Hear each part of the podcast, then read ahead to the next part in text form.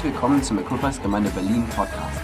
Wir wünschen dir viel Freude beim Hören der folgenden Predigt.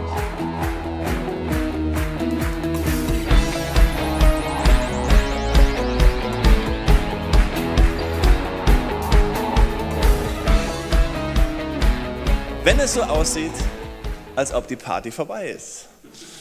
Ähm, ich habe vor zwei Wochen darüber gesprochen, für die, die da waren. Ich nehme euch so ein bisschen mit rein. Ähm, und der letzte Sonntag passt einfach super da rein, was Pastor Bino aus Indien zu uns gepredigt hat. Ganz herzlichen Dank auch für die, die ähm, da hineingesät haben, geopfert haben. Ähm, wir konnten Binos Reise damit unterstützen und weiterhin den Dienst unterstützen. Das ist einfach großartig.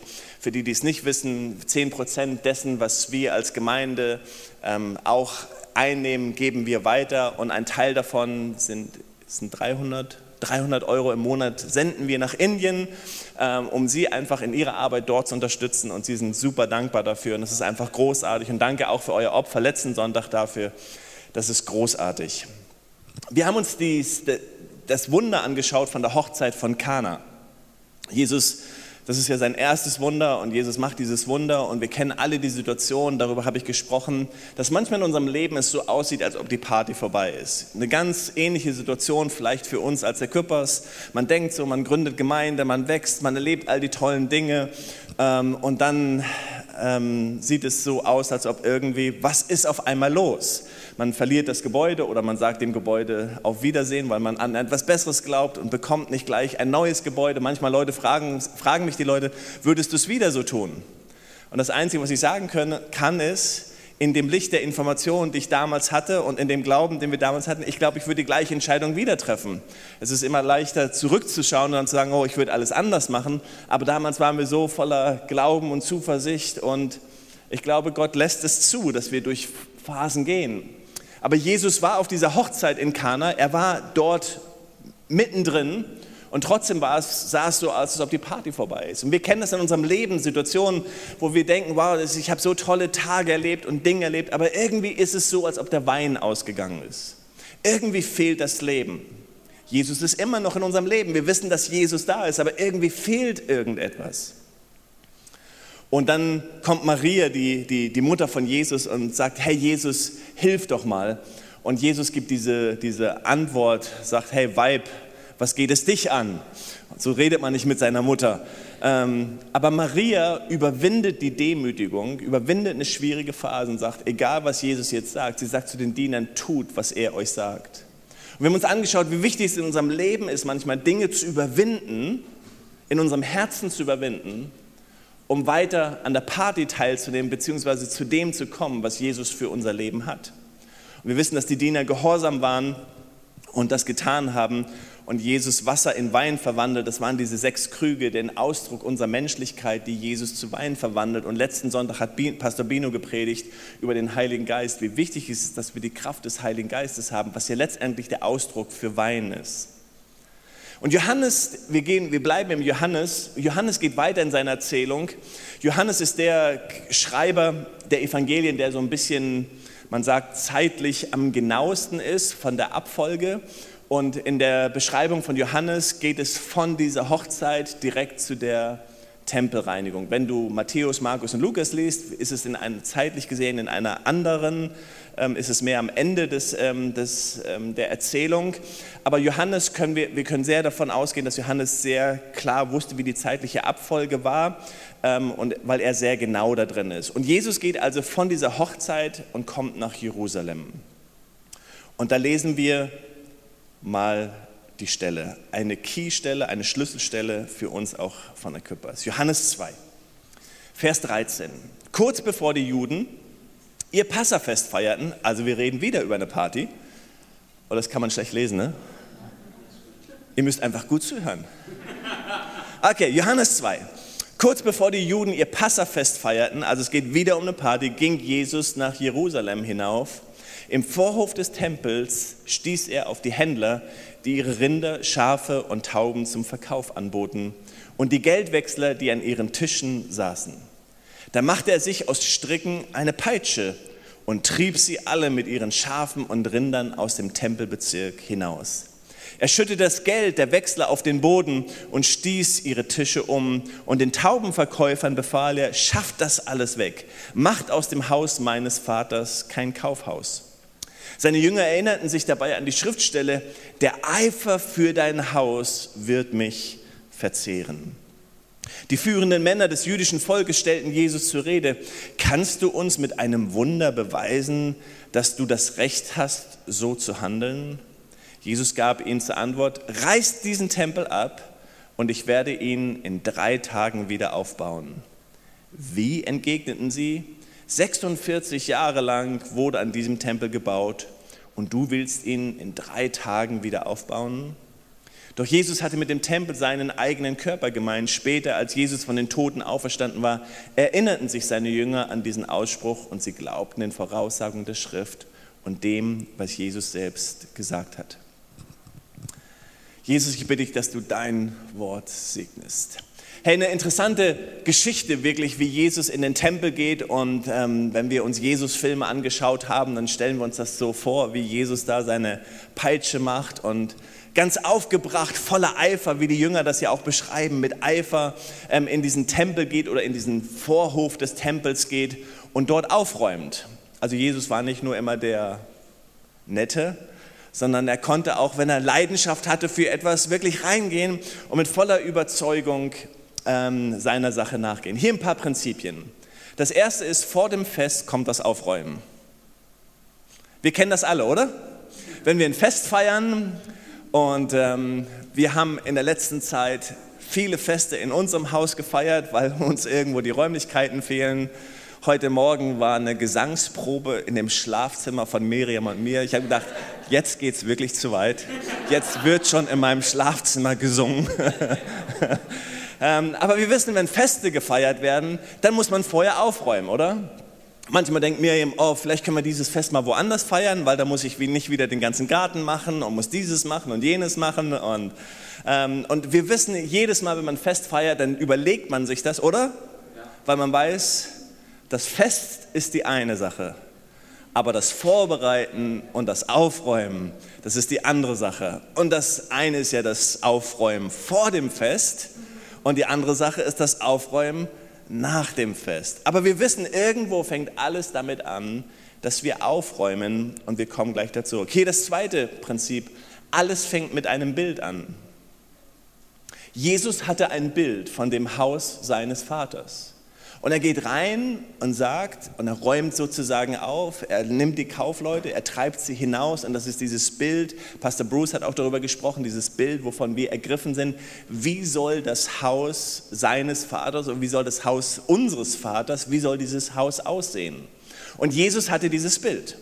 Er geht hinein und sagt, hey, das ist nicht das Bild, was ich von dem Haus meines Vaters habe. Mein Bild ist ein anderes und deswegen hat er die Vollmacht, die Freimütigkeit, man könnte fast sagen, diese, diese Freiheit einfach so und geht rein und räumt einfach auf, weil er ein Bild hat. Und so ist es auch wichtig für uns, und ich komme gleich darauf zu sprechen, das ist das zweite Prinzip. Also das erste war, vor dem Fest kommt das Aufräumen. Das zweite, alles fängt mit einem Bild an. Und dazu lesen wir mal Matthäus 21, Vers 13. Ähm, und das ist die Parallelstelle ähm, zu, zu, dieser, zu dem, dieser Begebenheit aus Matthäus. Da sagt Jesus, es heißt in der Schrift, mein Haus soll ein Haus des Gebetes sein, ihr aber macht es zu einer Räuberhöhle.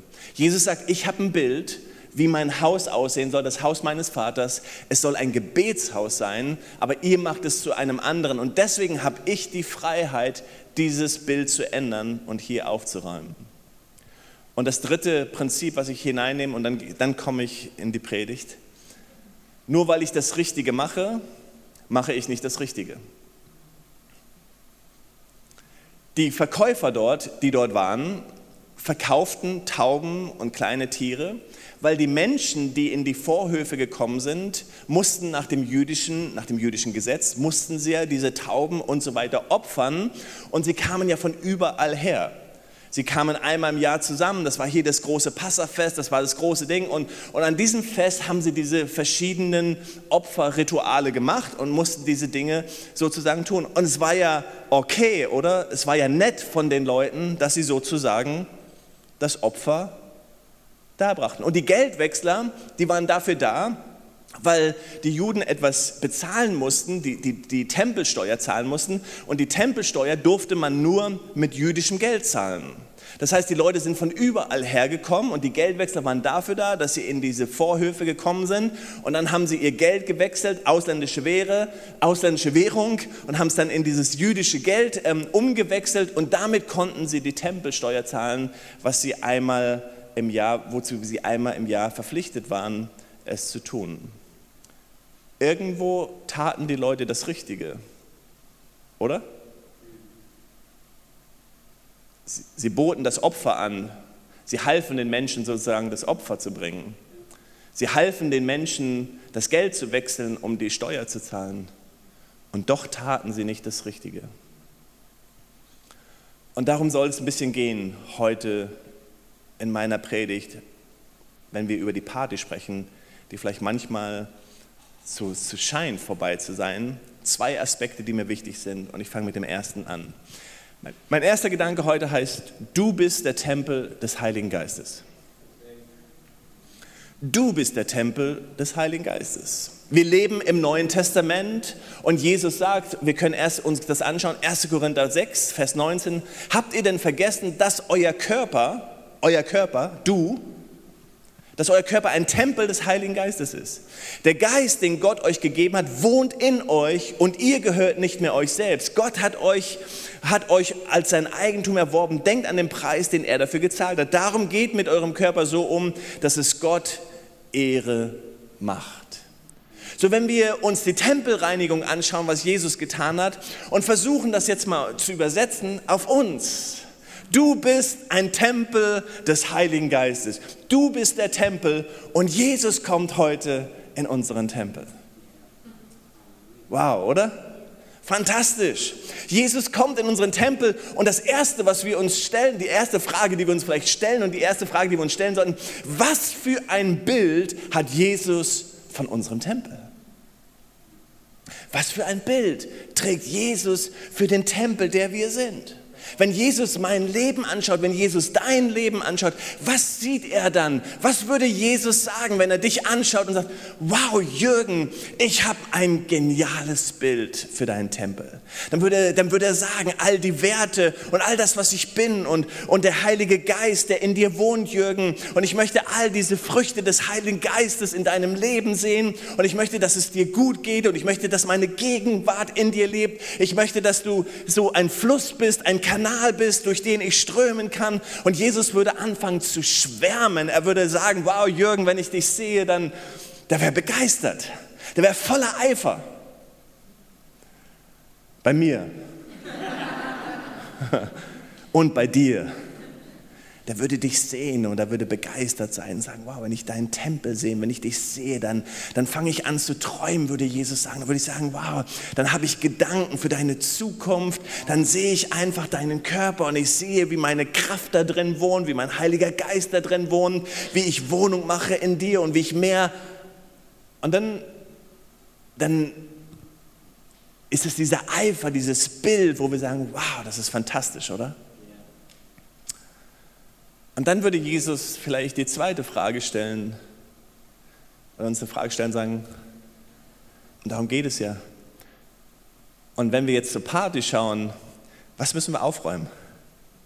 Hey, was müssen wir aufräumen, um, um eine Party zu feiern in unserem Leben? Und dann denke ich darüber nach, wow, wenn ich Jesus, wenn ich dein Bild sehe und all die Gedanken höre, die du über mein Leben hast, und dann spüre ich, wow, du möchtest diese, dieses Fest feiern und ich, ich spüre, dass dein Heiliger Geist in mir Wohnung machen möchte und du mehr Raum haben möchtest in meinem Leben. Und dann denke ich, wow, genau das möchte ich auch. Und dann merke ich einfach, wie es mich begeistert. Und dann merke ich aber auf der anderen Seite, wow, das gibt es Dinge in meinem Leben, die habe ich irgendwie in meinem Tempel gut versteckt.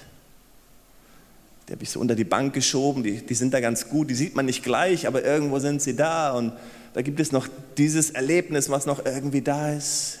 Da gibt es diese Erfahrung, die irgendwo noch da ist. Und da spüre ich, da ist irgendwie noch was. Und dann merke ich, Jesus kommt in mein Leben und klopft an und sagt, Jürgen, darf ich aufräumen? Ich wünsche mir immer, dass Jesus nicht mit der Peitsche in mein Leben kommt.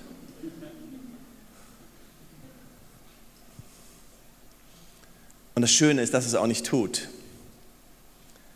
Aber wenn ich der Tempel des Heiligen Geistes bin, und, und das bin ich, und das ist mein Körper, dann möchte ich Jesus die Möglichkeit geben, in mein Leben zu kommen und aufzuräumen. Und dann, dann, stelle ich fest in meinem Leben, ich weiß nicht, wie es dir geht, aber dann stelle ich fest in meinem Leben, wow, da gibt es Dinge, an denen halte ich so fest. Und manchmal denke ich so, warum ist die Party vorbei in meinem Leben? Warum ist es gerade nicht so fröhlich? Warum ist das hier? Und dann merke ich, das sind diese Dinge, die mich davon abhalten. Aber das ist Enttäuschung. Wir haben heute dieses Lied gesungen, aber du enttäuscht mich nicht. Und wir wissen, dass Jesus uns nicht enttäuscht, weil seine Pläne gut sind. Und doch leben wir mit Enttäuschung in unserem Leben. Da gibt es diese Verletzung, Verletzungen, die mir vielleicht andere Menschen zugetan haben oder Verletzungen aus Situationen, wo ich einfach sage, wow, ich verstehe das nicht, aber irgendwie fühlt sich das nicht gerade so an, als ob dieser Tempel so gefüllt ist mit Herrlichkeit und Party und Gegenwart Gottes.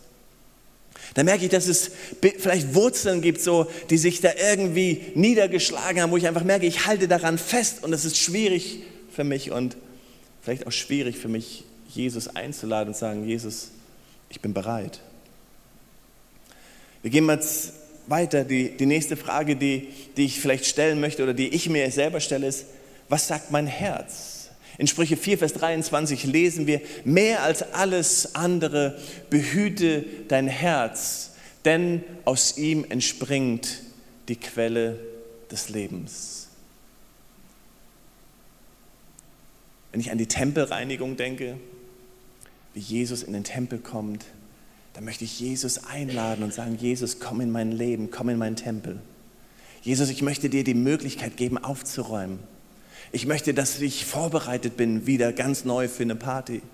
Wir wissen das oft, dass wenn wir auf Konferenzen gehen und Lukas hat die Equippers-Konferenz erwähnt und andere Dinge, dann erleben wir einfach, wow, wie wir ganz neu Jesus einladen, wie wir vielleicht ganz neu in die Gegenwart Gottes treten und so einen Schritt machen in die Gegenwart Gottes und ihn einladen. Wir merken auf einmal, wie Dinge, wie wir Dinge loslassen können, wie die Gegenwart Jesu einzieht in unser Leben und wie wir andere Dinge loslassen können.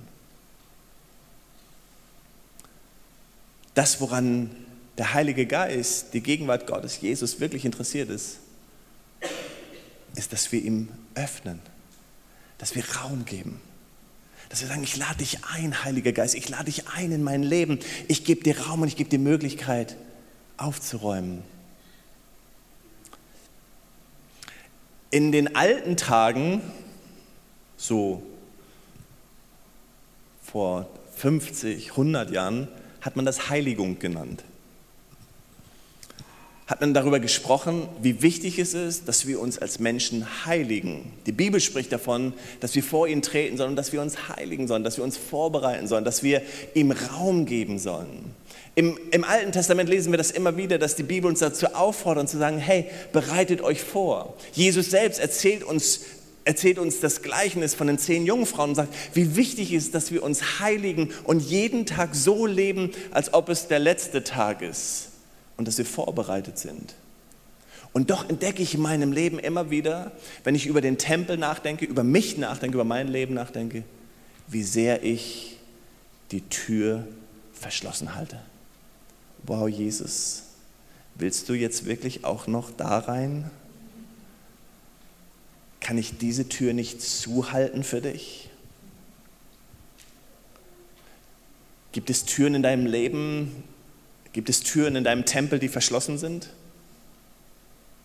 Jesus darf überall rein und ist alles super, aber diese eine Tür,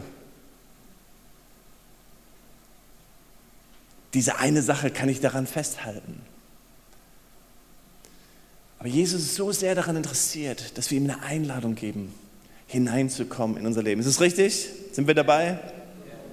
Hier ist mein zweiter Gedanke für heute. Wir, also der erste war, was war der erste? Du. Du bist der Tempel des Heiligen Geistes.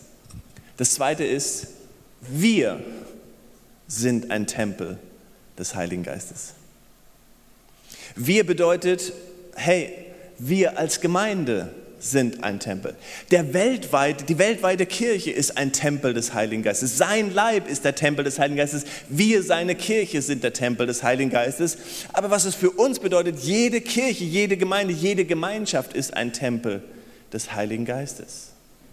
Und die Frage ist dann auch wieder, was für ein Bild haben wir eigentlich von dem Tempel, von dem wir ein Teil sind? Oder?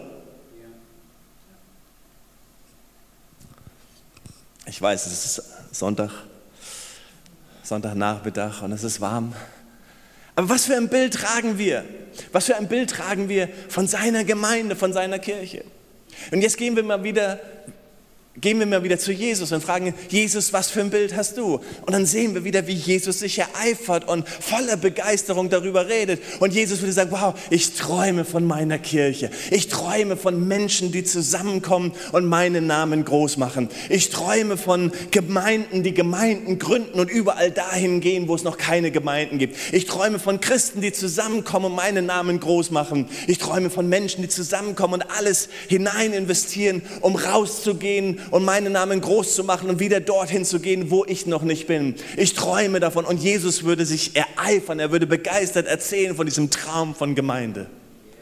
Und er würde sagen, wow, ich träume von meiner Kirche. Ich träume von meiner Gemeinde. Er würde die Stellen zitieren aus dem Epheserbrief. Ich habe gegeben Apostel, Propheten, Hirten, Evangelisten und Lehrer.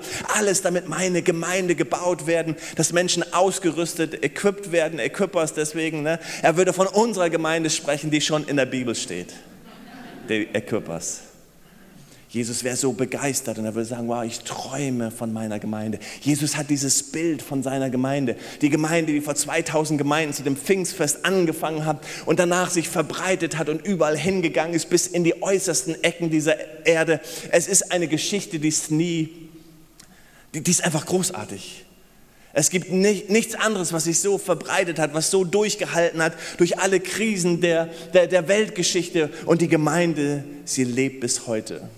Und die Gemeinde ist heute größer als jemals zuvor. Die Gemeinde Jesu wächst schneller als die Geburtenrate auf dieser Welt. Noch nie sind so viele Menschen zum Glauben gekommen wie an diesem Tag am 16. Juni 1919. Noch nie zuvor in der Weltgeschichte sind so viele Menschen zum Glauben gekommen. Wisst, was sagst du? 20, oh. Sorry. Ihr wisst, was ich meine. Noch nie. Wir sind Teil einer großartigen Bewegung. Wir sind Teil einer großartigen Bewegung. Und weil wir es manchmal in unserem eigenen Land hier vielleicht in Berlin nicht so sehen, weil Berlin schwierig ist, weil Brandenburg schwierig ist, weil wir umgeben sind von dem atheistischen Gebiet der Welt, nehmen wir das manchmal nicht wahr. Aber wir leben in der grandiosten Zeit der Welt. Und Jesus hat dieses Bild und er träumt davon, dass die ganze Welt das Evangelium hört und dass alle Nationen, alle Sprachen und überall wird das Evangelium verkündet werden. Und wenn wir dieses Bild hören und wenn wir Jesus hören, wenn er über seine Gemeinde spricht, nicht, dann ist da nur Begeisterung. Und genauso begeistert sind wir, oder? Wir lieben Gemeinde. Es gibt keinen besseren Ort, als sich zu investieren, als im Haus Gottes. Du kannst dich investieren und es ist gut, Karriere zu machen. Es ist, spricht überhaupt nichts dagegen. Aber am Ende des Tages, in der Ewigkeit, geht es darum, hey, dass wir Ewigkeit gebaut haben. Was für ein Bild haben wir über diesen Tempel? Pastor Bruce hat neulich bei uns an einem, ähm, nicht Herzschlagabend, aber er hat über die Herzschläge gesprochen an unserem Team, Team Night, ähm, über die Herzschläge gesprochen, wo wir gesagt haben, wie, wie wichtig es ist, über diese fünf Werte, über die wir immer sprechen, über Honor, über Ehre, über Exzellenz, über Advancements, über Reaching Out, Togetherness. Das sind so Worte, die, die irgendwo die Bibel prägen und wir glauben, dass es so wichtig ist, dass wir über diese Werte immer wieder sprechen, dass wir sagen, wow. Aber die Frage, die sich da manchmal stellt, ist, wenn Jesus hineinkommt, wir sagen, wir feiern eine Party mit Jesus, was müssen wir aufräumen? Genau wie wir Jesus in unser persönliches Leben einladen, müssen wir Jesus immer wieder in unser Gemeindeleben einladen. Wir müssen sagen, Jesus, du bist Herr deiner Gemeinde genau wie du Herr meines Lebens bist, möchte ich dir die Möglichkeit geben, in meinem Leben aufzuräumen. Ich möchte dir die Autorität geben, Vielleicht nicht die Peitsche, sondern benutze ein anderes Instrument, wenn es irgendwie geht, Jesus. Aber räum mein Leben auf. Und im gleichen Maße laden wir Jesus ein in unser Gemeindeleben und sagen, Jesus, was muss verschwinden? Was muss raus hier? Was gehört hier nicht rein? Damit das Bild, was du hast, groß wird. Dann gibt es so manchmal Dinge, die wir einfach erleben im Gemeindeleben. Hey, da wo Menschen zusammen sind, da werden wir manchmal verletzt. Da wo Menschen zusammen dienen, gibt es Missverständnisse. Da wo Menschen zusammen sind, gibt es verschiedene Auffassungen.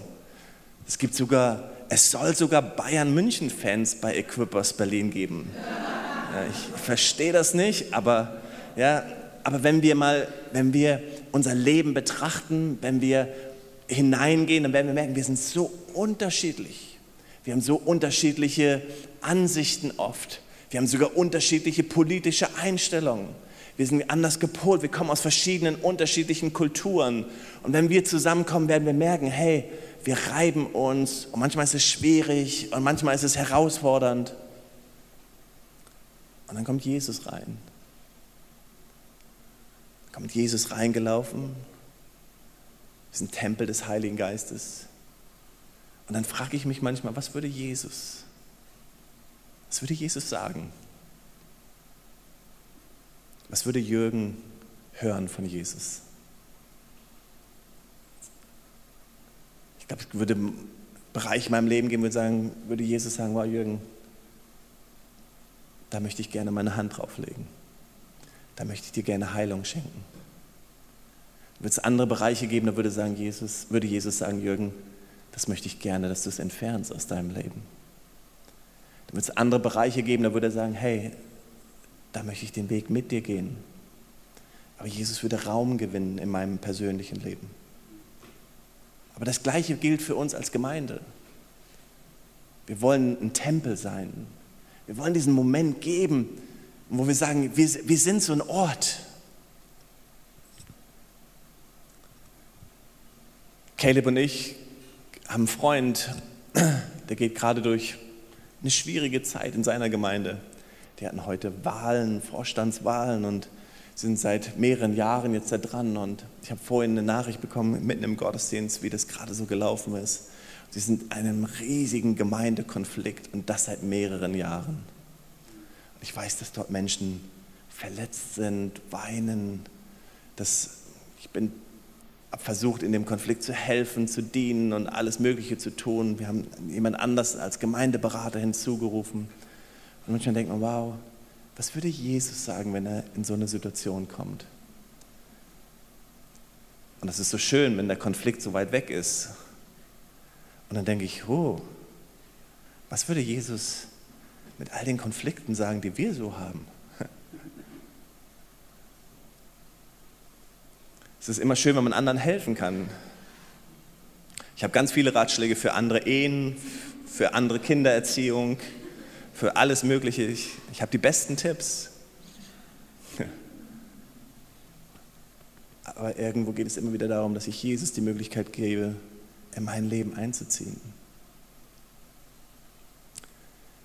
Fängt immer damit an, was für ein Bild habe ich. Das Zweite ist, was muss ich aufräumen oder was muss Jesus aufräumen in meinem Leben? Und das Dritte, was wir uns angeschaut haben, die Frage, die ich mir stellen muss, was sagt mein Herz? Mehr als alles andere, bewahre dein Herz. Also ich, ich bin im Moment, ihr kriegt das ja mit, ich bin im Moment im Johannesevangelium ähm, und wir bleiben da noch ein bisschen, weil es einfach total stark ist und, Johannes die Sachen auch so auf den Punkt bringt. Und ähm, wir wollen dann uns so ein bisschen langhangeln noch in den nächsten Wochen. Ähm, aber als ich so die Tempelreinigung, eigentlich wollte ich mich auf das nächste Wunder stürzen und dann kam die Tempelreinigung und dann habe ich gedacht, wow, was sagt die Tempelreinigung zu uns? Und habe ich gedacht, wow, sie spricht, sie spricht genau das an, was Jesus so wichtig ist. Er möchte immer wieder in unser Leben reinkommen. Er möchte alles entfernen, was irgendwo zwischen uns stehen könnte, zwischen Gott und uns. Und das Schöne mit Jesus ist, er ist nicht gekommen, um uns den Finger zu zeigen, du, du, du, sondern er ist gekommen zu sagen, hier bin ich, ich habe den Preis bezahlt hier am Kreuz. Nimm das Kreuz in Anspruch für dein Leben. Nimm das Kreuz in Anspruch für deine Beziehung. Nimm das Kreuz in Anspruch für deine Ehe, für deine Familie und sag, okay, ich bin zu kurz gekommen, ich schaffe es nicht, ich kann es nicht, aber Jesus, ich lade dich ein. Aber das, was Jesus möchte, ist, er möchte Geschichte schreiben mit uns, mit dir und mir. Und eine der Geschichte könnte sein, wow, ich war verletzt, aber Jesus hat mich geheilt. Ich fühlte mich total verkehrt behandelt. Und Jesus wird sagen, so war ich auch verkehrt behandelt. Aber es gibt einen Weg. Du wirst sagen, wow, es ist so schwierig. Und Jesus wird sagen, ich bin den ganzen Weg gegangen, um dir einen Weg zu zeigen. Und wenn wir dann Jesus einladen in unsere Gemeinschaft, in unsere Kleingruppen, in unsere Familien, in unsere Ehen, in unsere Communities, in unsere Gemeinschaft, dann werden wir merken, dass Jesus hineinkommt und anfängt aufzuräumen. Die Gefahr bei der Sache ist immer, die Gefahr für mich auch ist immer, dass ich immer darüber nachdenke, was Jesus beim Nachbarn aufräumen sollten. Kennt ihr das? Wir können ganz gut in, in den Nachbarsgarten hineinschauen bei uns, wenn man oben in der ersten Etage ist und so. Da kann man manchmal gucken, oh, das könnten die auch mal aufräumen und den Rasen könnten die auch mal mähen und dieses und jenes. Und, und dann denke ich immer so, wow, aber Jürgen, wenn du in deinen Garten schaust, da gibt es so viele Dinge, die du machen könntest. Und genauso geht es mit dieser Botschaft. Es geht nicht darum, was wir in dem Nachbarsgarten sehen oder in einem Tempel, sondern es geht immer darum, was möchte Gott bei mir tun? Ich glaube, wenn wir alle so unterwegs sind, so offen, dass wir sagen, ich bin ein Tempel des Heiligen Geistes und ich möchte so ein Leben leben, dass ich Jesus einlade, dass er anfängt in meinem Leben das zu tun und aufzuräumen. Ich glaube, wow, dann, wow, dann geht es uns schon so viel besser, oder? Wenn jeder von uns und, und, und, und jedes Ehepaar würde sagen, ja, das ist super, wenn, wenn wir beide so leben, sie und er. Jede Familie, wenn die Kinder das so leben und die Eltern das so leben. In jeder Kleingruppe, wenn wir merken, wenn wir zusammen sind, hey, wenn wir das alle so leben, sagen, hey, Gott, tue etwas in mir, dann hätten wir alle Geschichten zu erzählen von dem, wie Jesus uns verändert, unseren Charakter verändert, wie wir Heilung erleben und wir auf einmal merken, wow, Jesus hat etwas in meinem Leben getan. Und ich merke auf einmal, der Tempel bekommt, bekommt wieder das Bild, was Jesus für ihn hat. Jesus hat ein Eifer für dich. Merkst du das? Wenn Jesus dein Leben sieht, glaub mir, der würde, der würde anfangen zu schwärmen, der würde anfangen, wow, mit Eifer, der würde, der würde erzählen, der würde, oh, der ist so begeistert. Und wenn, wenn Jesus über seine Gemeinde nachdenkt, er ist so begeistert, er ist so voller Enthusiasmus. Jesus ist einfach so, wow, das ist einfach. Aber die nächste Frage, die Jesus dann stellt, ist, darf ich? Darf ich? Weil er tut es nicht mit Gewalt. Er tut es nicht mit Macht, sondern Jesus steht da und klopft an und sagt, darf ich? Und glaub mir, wenn du ihn einlädst, dann zeigt er dir Dinge und dann merkst du auf einmal, ja, stimmt. In der Vorbereitung für mich habe ich gemerkt, dass Jesus seine Hand auf Dinge gelegt hat, wo ich merke, wow, da will ich gehorsam sein und Jesus erlauben aufzuräumen, weil ich will die Party feiern. Und darum geht es. Ich will die Party feiern, aber die Party ist nur da, wo Jesus ist. Und wenn ich erlaube, dass der Eingang verstellt ist und mein Leben verstellt ist mit ganz vielen Dingen, wo ich Jesus nicht erlaube, reinzukommen, dann merke ich, dass die Party aufhört. Deswegen geht es darum, was müssen wir aufräumen? Was müssen wir rausschmeißen? Bist du bereit? Bist du bereit, Jesus ganz neu vielleicht einzuladen und sagen, okay Jesus, ich mache dir alle Räume auf, alle Türen auf. Ich lade dich ein. Lass uns zusammen beten. Weitere Informationen findest du auf www.equippers.de oder auf Facebook Equippers Church Berlin.